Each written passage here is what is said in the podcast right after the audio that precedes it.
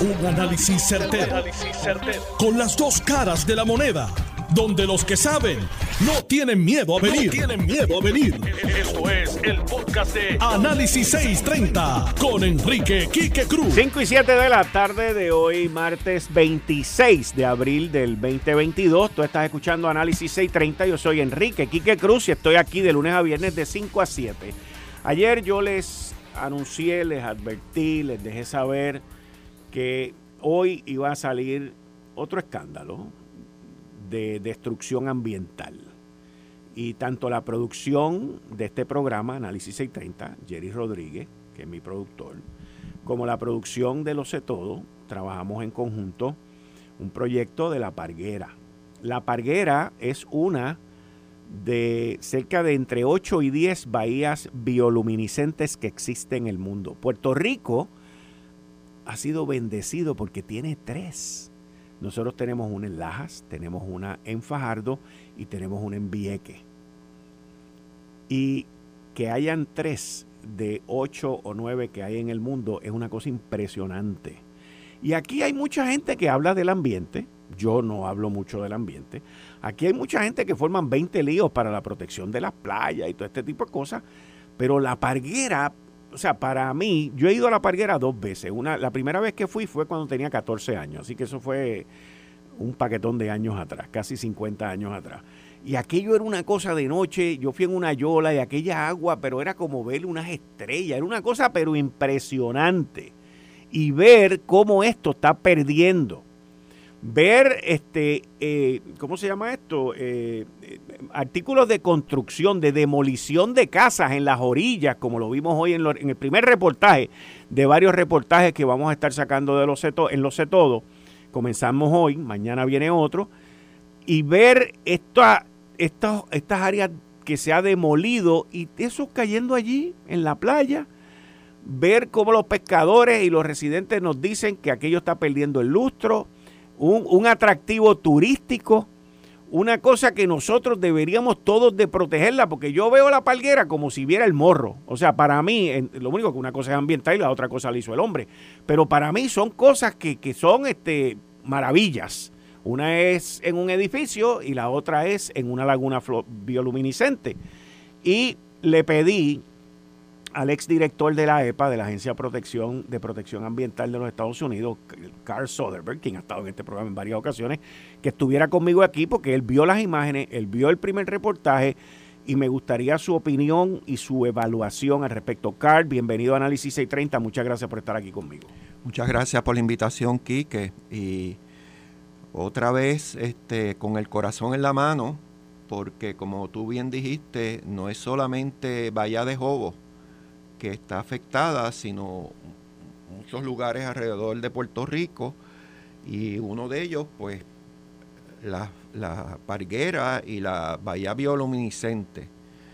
Eh, por lo que yo vi en los visuales, eh, primero, aparentemente, pues hay una serie de construcciones en, la Reserva Natural de la Palguera, que eso no debe suceder, para empezar.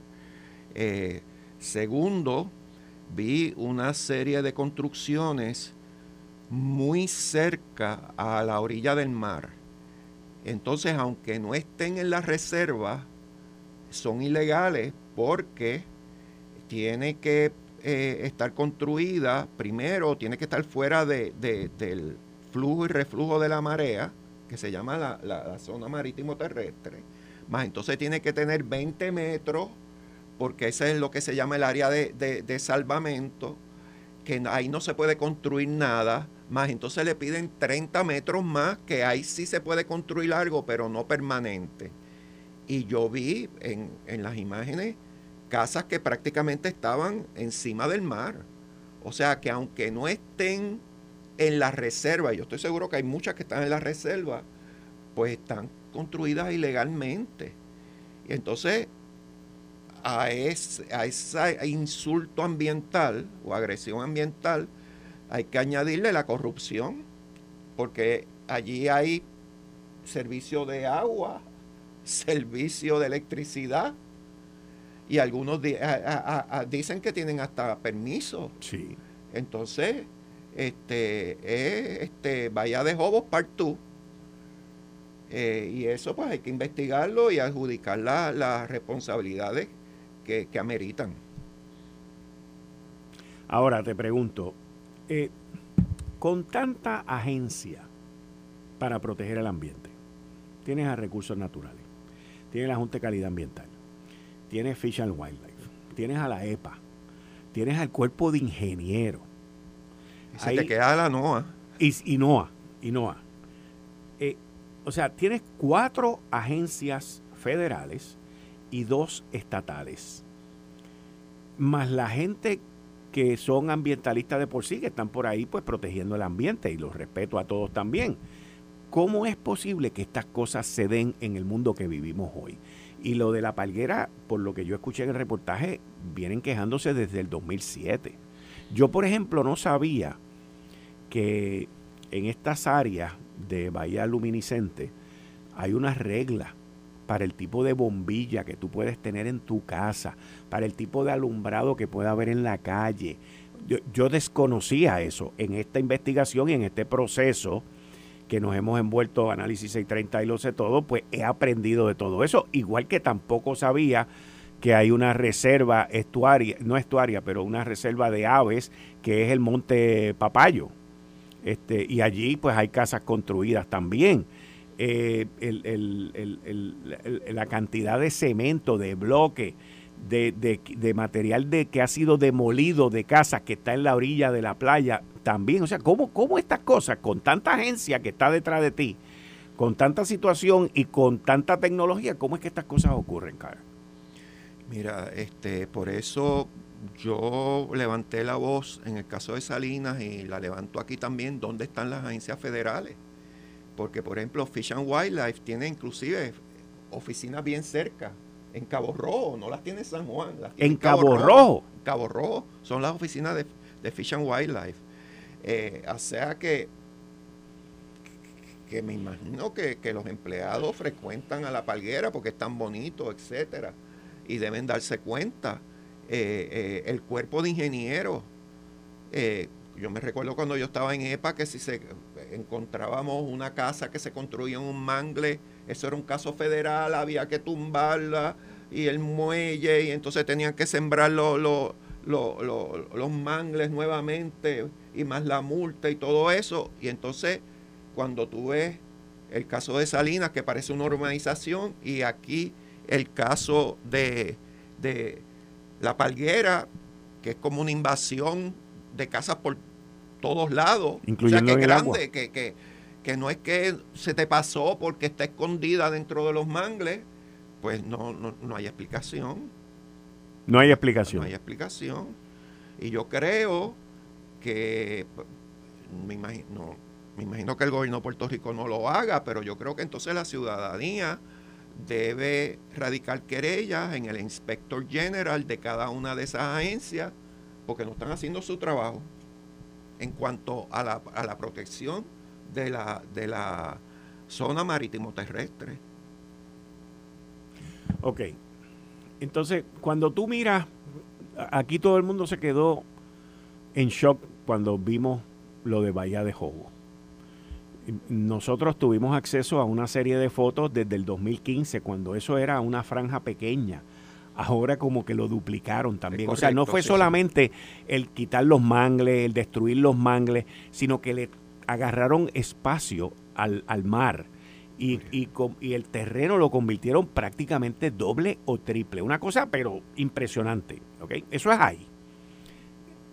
¿Cómo tú reparas eso, Carl? Mira, eh, eso es reparable. ¿Es reparable? Mi, mi, estimado inicial es que va, en el caso de Jobo, va a costar 5 millones de dólares. Eh, porque eso no es cuestión de meter en una puerca allí y tumbarlo a los runtuntún. Eso hay que sacarlo con cuidado hay que remover el relleno que, pusieron, hay que traer el, tipo de suelo que se encuentra allí, hay que volver a sembrar el mangle, estar seguro de que, que prenda y salga.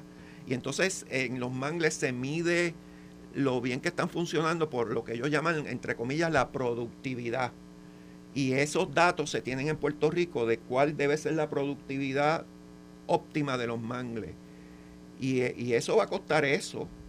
La, la, yo mantengo que si el gobierno federal se mete en esto, que hasta ahora no sabemos nada, este, es la, la, ¿cómo es? La, la, el costo va a ser solidario. Aquí que hay un abogado, es que todo el mundo va a tener que pagar. Y cuando digo todo el mundo, es la Autoridad de Acueductos Alcantarillados por los permisos fatulos que dieron. Estás hablando en Vallejo en específico. Sí, pero que esto lo podemos proyectar a las otras. ¿A, la otra? A la Autoridad de Energía Eléctrica, a OPE, al famoso consorcio, al alegado ingeniero que dio permiso fatulo, alegadamente, ¿verdad? Este, el que si la alcaldesa hizo las carreteras, que hay alegaciones en ese sentido. O sea que no solamente son las personas que tenían allí las casas y los trailers, que no se vayan a creer en eso. Y hay precedentes, porque cuando EPA ha intervenido en vertederos, no es solamente con el municipio o el operador, es lo que votaron basura allí también. Ah, también. Oh, sí. O sea, todos son culpables y todos tienen que pagar. Y, y, y, y, yo te doy un caso de Mangle. Cuando yo estaba en EPA, se intervino con, con una invasión en Canóvana y Chemosoto tuvo que pagar. ¿Por qué? Porque él le tiró carreteras a esa gente y ahí la autoridad de, los, de, tierra, que las tierras eran de ellos, pero no hicieron nada, tuvieron que también responder ante EPA. O sea que allá hay precedentes. Ahora eso es el gobierno federal. Hasta ahora es recursos naturales que quiere entrar y, y, este, y no creo que quieran ser solidarios porque va a incluir a parte del gobierno de Puerto Rico. Ok. Pues dale, pásalo, tráelo. Tengo al ex senador Ramón Luis Nieves, que quiere entrar sobre el, Monte Papayo. Adelante, sí, diga, adelante, licenciado John Moore. importante lo que acabo de mencionar, solidario. En este tipo de asuntos, y lo recuerdo cuando mi primera esposa hablaba sobre estas cosas, solidario no quiere decir que tú pagas tu proporción. No, no, no, no. no. Es que, ah, todos ustedes no quieren pagar. Mira, este que está aquí, pues yo estoy yo escogí a este tipo y lo voy a, cobrar todo a él si me da la gana. Y ustedes entre sí, eh, breguen ustedes. El gobierno federal puede hacer eso en este tipo de leyes ambientales. Y es, es una herramienta extremadamente efectiva si es utilizada por, como dijo Sir Edmund Burke, only thing that evil needs to triumph is for good men to do nothing. Así que, entonces, este volviendo al caso de la palguera, pues es lo mismo. Eh, este, porque tú no puedes decir, ah, no, porque fue un empleado mío que, no sabía que el permiso era fatulo. No, no, no, no, no, La entidad va a tener que responder.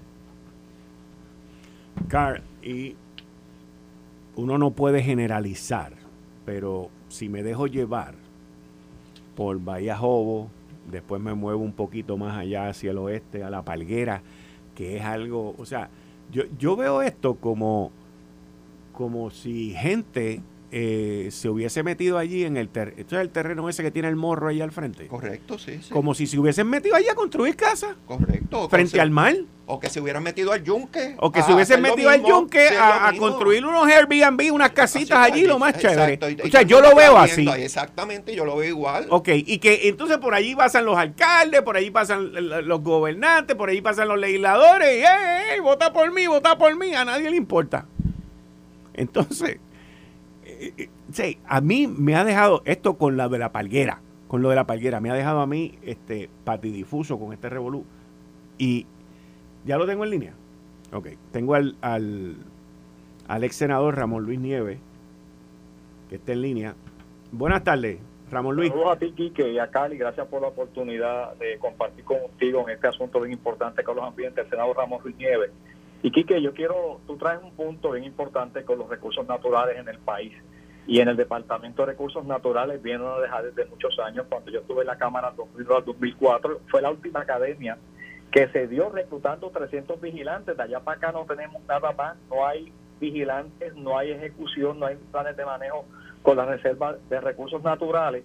Y aquí se le suma un punto que tú acabas de traer públicamente, que nosotros cuando tuvimos al secretario de Recursos Naturales, aquel entonces Rafael Machargo, en una pista de interpelación, este servidor le preguntó que se había cambiado o no algún cambio en el Monte Papayo de la Parguera en Laja. Y esa figura del Monte Papayo juega un papel bien importante porque es un buffer que evita que la contaminación lumínica entre a la área fluorescente. Y aquí se ha dado un proyecto allí que hay sobre 15 casas en desarrollo, actualmente desarrolladas, donde no existen los accesos. Han vuelto al gobernador en un proceso de que se puedan hacer los accesos. El asunto de la contaminación lumínica y algo bien importante, ¿a dónde, siendo un monte de una montaña caliza, a dónde van a desembocar las aguas que genere el desperdicio doméstico todos los días y alcantarillado porque no existe. Y uno de los proyectos bien importantes aquí que es que en un momento dado, allí estaba lo que se llamaban las salinas, las famosas esclusas, que era un área que está actualmente protegida por Fish Wildlife, donde es un hábitat de, aves en Puerto Rico, en la zona oeste, que juega un papel bien importante. Y dentro de esto hemos visto poco a poco cómo ha ido poniéndose ese monte. De hecho, hay un anuncio de televisión que termina su promoción cerrando ese, ese foco de frente de lo que es el Monte de Papayo con la cantidad de casas que se han preparado allí. Nosotros cuando tuvimos al secretario, este servidor Ramón Jiménez, presidente de la Comisión de Gobierno, públicamente lo emplacé a que nos entregara en qué punto se encontraba el plan de manejo, si la reserva Papayo existía todavía. Y la semana pasada radicamos nuevamente un recurso de petición por la Secretaría del Senado para que nos informen qué estatus se encuentra porque los residentes, de hecho, allá hay una villa pesquera que la han echado hacia el lado y la han marginado. Correcto. los pescadores han presentado su preocupación en dos reuniones que yo tuve con ellos allí, de qué ha pasado con ellos, que no se les escucha referente a esa protección y en un momento dado, ellos pidieron mejorar el pequeño muelle que tiene allí, el gobierno se opuso tanto a agricultura como recursos naturales, pero no ha habido una objeción con el desarrollo que se está llevando actualmente en el Monte Papayo de la Palguera en Laja. ¿Y qué, planes tienen ustedes de hacer con esto del Monte Papayo en Laja para proteger a los pescadores que ya les están jorobando la vida, los están amenazando y, que son gente que están trabajando y no están violando la ley? No, y Quique, te, tengo que decir algo más adicional, porque cerca del Monte Papayo está la comunidad Papayo, que es una comunidad especial de gente humilde, de pescadores de escasos recursos que los han ido empujando para sacarlos del área. Y nosotros estamos esperando que nos entregue hace un tiempo atrás hoy la tercera comunicación nuevamente que nos entregue el Departamento de Recursos Naturales en qué etapa se encuentra el plan de manejo, si existe la reserva Papayo y qué va a hacer el departamento, porque aquí que hemos denunciado Salinas, lo tenemos en Cabo Rojo, lo tenemos en el norte, lo tenemos ahora en el área oeste, en Laja, y han ido poco a poco, entonces aquel viejo refrán que es mejor pedir eh, pedir permiso que pedir perdón que pedir un permiso. Así mismo. Entonces, ¿dónde quedamos nosotros? Y el papel bien importante que tanto Carl, que trabajó con él a nivel federal, y tú que conoces muy bien el gobierno federal, ¿qué ha pasado aquí con el gobierno federal, que es el protector y custodio de estas reservas? ¿Por qué no se ha expresado qué está haciendo el gobierno federal? Porque llevamos dos meses discutiendo lo de la salina. Y, y así de la salina nos metemos a las croabas y de las Croabas salimos y caemos a, Montepapayo, y de Montepapayo caemos a Jobo. Y tú tienes en Guánica de igual manera un proyecto que se discutió en estos días, porque a lo que se conoce como el Monte Pesquero le quieren cambiar la zonificación a esas 125 cuerdas de terreno. Y pasó en Yauco con lo que se llama la, la Reserva Ballena, donde está la playa Ballena, que también hay un cambio presentado de zonificación. Entonces, en un momento dado, aquí se hizo una ley de permiso para que en vez de que se hicieran los estudios concernientes, los proyectos se, puedan por, se fueran por certificación. Ahí está el resultado de, en vez de hacer vistas públicas, aquella enmienda que se hizo en un momento dado, que todo fuera por certificación, y estamos viviendo las consecuencias ahora de una mala política en un momento dado para acelerar un trámite que resultó ser todo lo contrario, porque ahora mismo hay un problema serio con los permisos en Puerto Rico. Bueno, muchas gracias. Cualquier cosa estamos a su disposición aquí. Muchas gracias por habernos llamado y escucharnos también. Gracias por la oportunidad y tan pronto llegue el memorial que le hemos pedido al Departamento de Recursos Naturales, lo haré entregar a ustedes para que lo puedan analizar igual que nosotros. Excelente. Muchas gracias. Muchas gracias. Eh, estás escuchando el podcast de Noti1. Análisis 630 con Enrique Quique Cruz. 5 y 33 de la tarde de hoy, martes 26 de abril del 2022. Tú estás escuchando Análisis 630. Yo soy Enrique Quique Cruz. Tengo aquí todavía en el estudio, ya finalizando con Carl Soderberg, y va a estar con nosotros Carl mañana en Lo Sé Todo. Y también continúo aquí con el licenciado John Mott, que le doy la bienvenida como todos los martes a las cinco y media. John, bienvenido. Gracias. Carl, eh, ¿qué, ¿qué se puede hacer ante esta situación que estamos viviendo ahora? Que, por ejemplo, el pueblo, los que estamos viendo estos desastres, eh, pues a la misma vez estamos viendo como que inacción por todo el mundo. O sea, como las autoridades y las agencias pertinentes como que todo el mundo está enfocado en, la, en las vistas en, en la Cámara Legislativa, en el Capitolio, pero uno no ha oído nada de ninguna agencia federal. Uno no ha oído nada prácticamente de nadie de buscar un remedio a esto. O sea, y cuando tú me decías ahorita, por ejemplo, Bahía de Jobos, que eso se podía remediar y me explicaste todo, así a vuelo de pájaro, ¿cuánto tú estimas que eso costaría? En, en, Bahía de Jobos. En Bahía de Jobos eh, estamos hablando de 5 millones fáciles. Mínimo. Mínimo. Y eso sería de hacer algo, de hacer una reparación ahí, eso quien lo llevaría sería el cuerpo de ingenieros. No, no, eh, eso tiene, tiene que determinarlo si la, si interviene el gobierno federal, pues es el gobierno federal y si es el estatal, me imagino que recursos naturales y tienen que buscar gente competente. Yo eh, iría a la Universidad de Puerto Rico, eh, recinto de Mayagüez, que, que tienen ciencia marina y tienen experiencia en esto.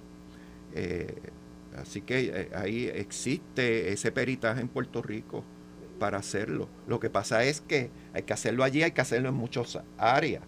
Y yo lo que creo es que Recursos Naturales que tiene un avión que todos los días debe hacer un reconocimiento alrededor de la costa y cada vez que vea un nuevo desarrollo, porque hay que parar esta hemorragia y pararlo en seco, lo, lo nuevo que se intente, en lo que se atiende lo que ya está, que es mucho.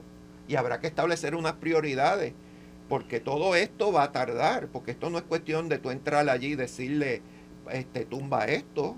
Eso me imagino que habrá que ir a la Y me imagino que la gente lo va, lo va a pelear.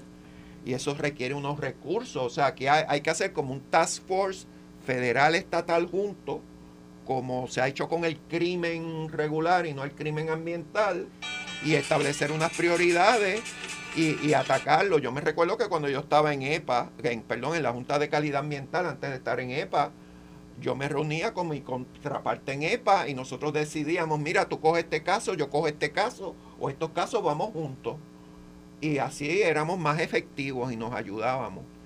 Y también aquí, este, por sugerencia de, del abogado John Mott, este, se puede hacer lo que se llama en inglés un citizen suit, que un grupo de ciudadanos puede demandar, por ejemplo, al gobierno federal por inacción y se convierten en, el, en la fuerza motriz de hacer cumplir la reglamentación federal y la ley permite pagarle a los abogados que intervengan. O sea que, que aquí hay varias rutas que se pueden seguir para, para atacar este problema que como tú dijiste alrededor de todo Puerto Rico.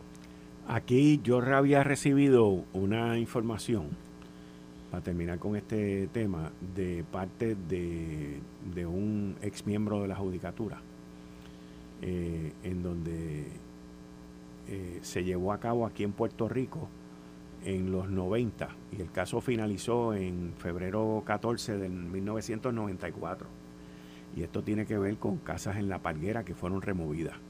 Sí, yo recuerdo eso porque había un cierto juez federal que era este dueño, había un cierto juez federal que era dueño de una casa allí. Correcto. Y después se hubo, hubo la, el enforcement. Pues, pues, a mí me mandaron ese, ese, yo te los envío después para que los vayas mirando. Eh, me mandaron ese caso. Eh, y, y entonces pues vamos a ver cómo termina esto. Te veo mañana entonces, Carl. Y muchas gracias. Eh, ¿Cómo no? A la orden siempre. gracias. Ahí ustedes escucharon a Carl Soderberg, que fue director de la EPA en Puerto Rico por muchos años y, una persona pues que muy conocida y capacitada y en, todo este ambiente de, Puerto Rico y de Islas Vírgenes también. Bueno, comenzando con el licenciado John Mott. Eh, John, carta 34 páginas. Este, el gobernador hoy dice que ya está bueno de recortes eh, y y también está la decisión por parte del circuito apelativo, que me gustaría empezar con eso, en contra de, los pedidos de la Federación de Maestros. Pues la Federación de Maestros, como todos sabemos, llevó, y tengo que hacer un caveat, yo era parte en esa apelación, yo era de los que me oponía a la eh, Federación de Maestros, por si acaso. Eh, llevó una apelación. ¿Que te oponías a ese caso? Me oponía a la apelación de la Federación de Maestros, porque a mi cliente le iban a pagar un montón, un montón de dinero, no un montón de dinero, pero ciertamente mucho menos de lo que se merecía, pero se le iban a pagar dinero y pues no se podía hacer. Ellos levantaron varias, tres objeciones eh, principales, uno sobre el preemption, dos sobre la interpretación de la eh, ley 53 del 2021 y que no había legislación. Pues las tres, a las tres la, eh, el Tribunal Supremo le dijo que no. Esto es importante porque normalmente cuando tú llevas una apelación en el primer circuito, a pesar de lo malo, o sea, yo he tenido casos, múltiples casos en el primer circuito, y en par de casos criminales solamente eh, que han hecho algo como esto, que es que no, no van a, a, a argumento oral, sino que simplemente deciden con, por los papeles. Y esto fue lo que pasó aquí. Decidieron por los papeles, porque yo, yo, de hecho, llamé un par de veces al circuito, mira, no hay fecha para argumento oral, cuando otras apelaciones ya tenían fecha para argumento oral. Me dijeron, no, no, no hay, no hay fecha, le, avisamos. Y ya hoy bajó la, la opinión, la opinión tiene 29 páginas, de las cuales 5 son el epígrafe, o sea, las partes. Y hay una parte que yo quiero leerla, este, que es muy interesante, que no tiene que ver con la opinión en sí, sino con este detalle. Hacia el final, con, eh, están hablando sobre el propósito de promesa. Hacia el final, el Congreso le dio a la Junta un rol controlador en la creación del plan fiscal, requiriendo que al, gobierno que los eh, presupuestos se alinearan con el plan fiscal y proveyeron a la Junta el retener el oversight de por lo menos cuatro años después de una reestructuración eh, con éxito. En otras palabras, el Congreso, su intención clara no fue de reducir la eh, deuda de la isla, sino también mejorar las prácticas fiscales del gobierno mejorar las prácticas fiscales del gobierno. Otras palabras, y esto, lo, esto ha pasado muchas veces, la Junta le dice al gobierno, haz esto, haz lo otro, y el gobierno lo ignora. Esto casi casi les está diciendo, ustedes pueden hacerlo. ¿Qué va a pasar después de esto? Obviamente, o pedirán regime en bank, todo el primer circuito que revise esto, no solamente estos tres jueces. O, y o, porque pueden hacer las dos, ir al Supremo, pues eh, estos grupos, eh, incluyendo UTIER, etcétera, hacen eso. Ellos son bien entregados. Hasta que sea la decisión final. Final, que no pueden hacer más nada. Yo no los culpo, eso es su, su derecho. Este, y pues, te iremos informando. Ok. Ya perdieron el primer, segundo round, perdón. El round más importante, porque acuérdate que el certiorari al Supremo es... Este, es bien difícil que te lo acepten. Es bien difícil, uno y dos, el Reunion Bank también es bien difícil. Bien, bien difícil, porque entonces los jueces lo primero que miran es, esto está más o menos bien hecho, ah, no, yo no voy a entrar a esto. Y esa es la realidad práctica de nuestro sistema federal de, de apelaciones. Ok, entonces, ¿tienes algo más sobre el presupuesto? pues mira, en el, cuanto al presupuesto hablamos ayer. cuando el gobernador dice que estamos negociando, yo estoy seguro que están negociando. El problema es que es como cuando tú negocias, es cuando tú tienes un gigante negociando con una persona con muchísimo menos poder. Y eso es lo que ocurre aquí. Porque al fin y al cabo el, el gobierno puede decir lo que quiera, pero la Junta puede imponer, como lo hizo en múltiples ocasiones, el presupuesto que quiera.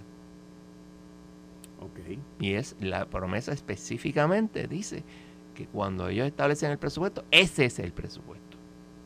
Eh, ahí es donde emana el, poder de la Junta. O sea, eh, el, poder más grande que tiene la Junta de Supervisión Fiscal es el presupuesto. Y el presupuesto entonces ellos le llaman el plan fiscal.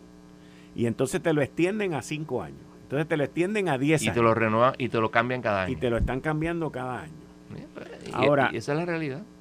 Tanto el gobernador Ricardo Rosselló, Wanda Vázquez no entró en esas disputas, como ahora Pedro Pierluisi, No entro en las disputas en, de... en las disputas del presupuesto. no, del presupuesto no. que en sí- otras disputas sí, pero Exacto, no. pero no en las disputas del No, presupuesto. O sea, Wanda no entró en ese en esa discusión.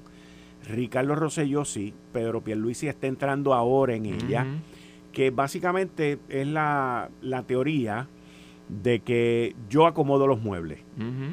O sea, tú, tú me das a mí un número y yo a base de ese número, pues yo decido lo que voy a hacer con ese número, porque ese número es el total del plan fiscal. Pero entonces ahí es donde entra esta carta de 34 páginas, donde la Junta le dice, eh, dijiste que ah, me propusiste en el presupuesto, y estoy dando un ejemplo, eliminar 100 millones de carreteras, y yo entiendo que no, que eso hay que dejarlo ahí. Y eh, mira, eso es correcto. En este caso en Y particular... digo, no, perdóname, no Mm. es que el, el, gobern- el gobernador decida que, va- que va a invertir menos dinero en las carreteras, es que lo que lo que él está en su mente y su gente están diciendo, oye, tenemos mil millones de pesos para las carreteras, pues no hace falta que del Estado yo ponga 100 millones Correcto. y yo quiero utilizar esos 100 millones en otra cosa y la Junta le está diciendo que no, Exactamente. como ejemplo. Exactamente. Eh, eso es bien importante. Hay eh, esa, esa, ese problema.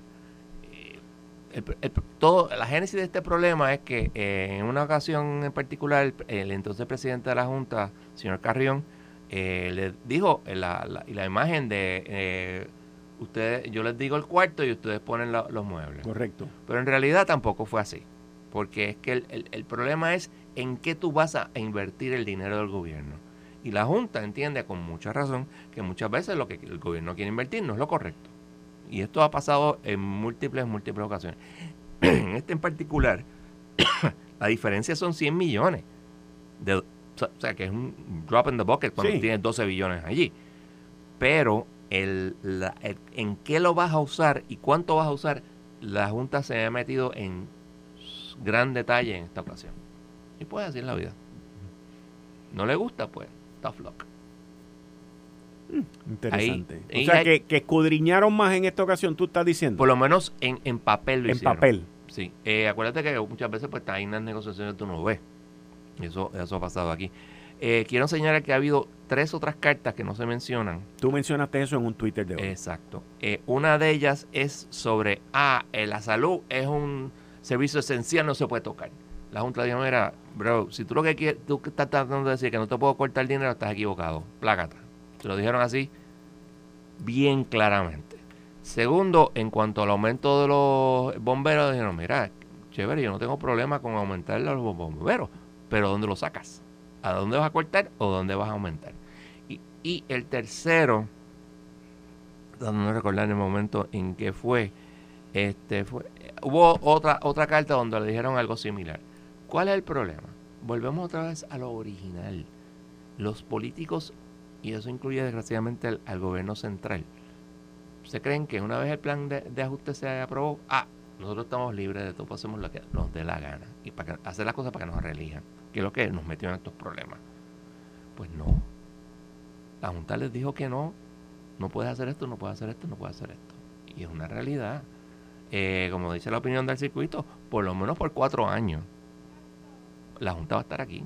En realidad estamos hablando de tres años más, porque ya este, este presupuesto está balanceado. Pero lo otro es, podrás ir al mercado en intereses razonables. Y la Junta es la que lo decide.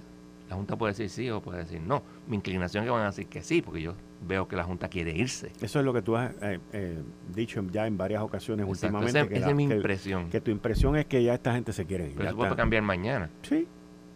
Y puede ser que sea necesario seguir con este asunto. Y, y repito, la que decide es la Junta. Si se va o no se va. Tienes dos factores. Uno eh, objetivo, que es los cuatro presupuestos balanceados, y el otro subjetivo, que es puedes ir al mercado con intereses razonables. Eh, ese subjetivo, en términos de quién decide eso, la Junta. ¿Qué eh, interesa? Pero la Junta entonces se dejaría llevar por las clasificaciones que vayan a hacer Sí, de ese préstamo. Correcto. ¿Y- ¿Qué préstamo? Aquí no ha habido préstamo. No, no, eso, eso, cuando vayan a hacerlo. Es que no necesariamente lo tienes que hacer. La Junta ya ha dicho y que no necesariamente el gobierno tiene que ir a buscar el, el dinero para ellos entender que lo pueden hacer. Por ejemplo, tú puedes coger y que las eh, compañías calificadoras digan, ah, eh, los bonos del gobierno de Puerto Rico tienen clasificación de tanto. Eso no ha ocurrido, ni siquiera con Cofina. Recuerda que Cofina, pues, se, Cofina no tiene clasificación. ¿No tiene clasificación? No tiene clasificación. Y eso ya lleva casi un año, ¿verdad? Más de un año. ¿Qué pasa? Si, por ejemplo, mañana dijeran, pues, sí, tiene clasificación de B, BAA, que no es malo. Wow, eso es un, indicativo que el gobierno podría ir a buscar. Acuérdate que el plan de ajuste tiene unas limitaciones enormes al gobierno para poder buscar. Tiene, le baja el, el, el, 15%, se lo baja a 7.94. Le baja que solamente puedes coger prestado para mejoras capitales, etcétera. Por lo menos por 10 años. O sea que la idea es no coja prestado. Así que estamos en esa. Hmm. Y en adición a eso, pues tienen unos sobrantes bien poderosos.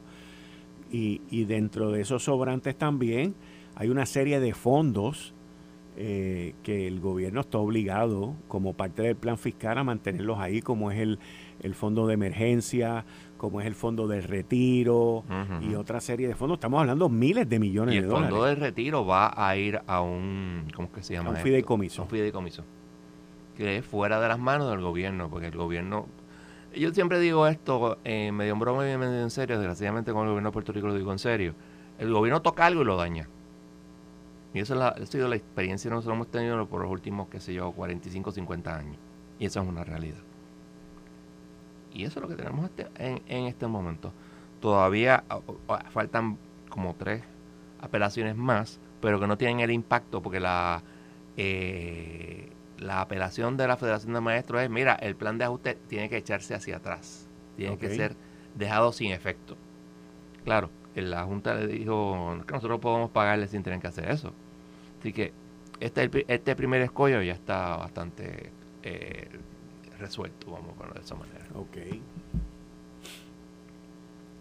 yo me quedé pensando en esto que tú me acabas de decir ahora, que que los intereses sean son subjetivos, subjetivos, que básicamente, o sea, aquí una clase, un, sector de la clase política se está haciendo este sueño de que quieren que el Congreso baje los términos para que la Junta se vaya.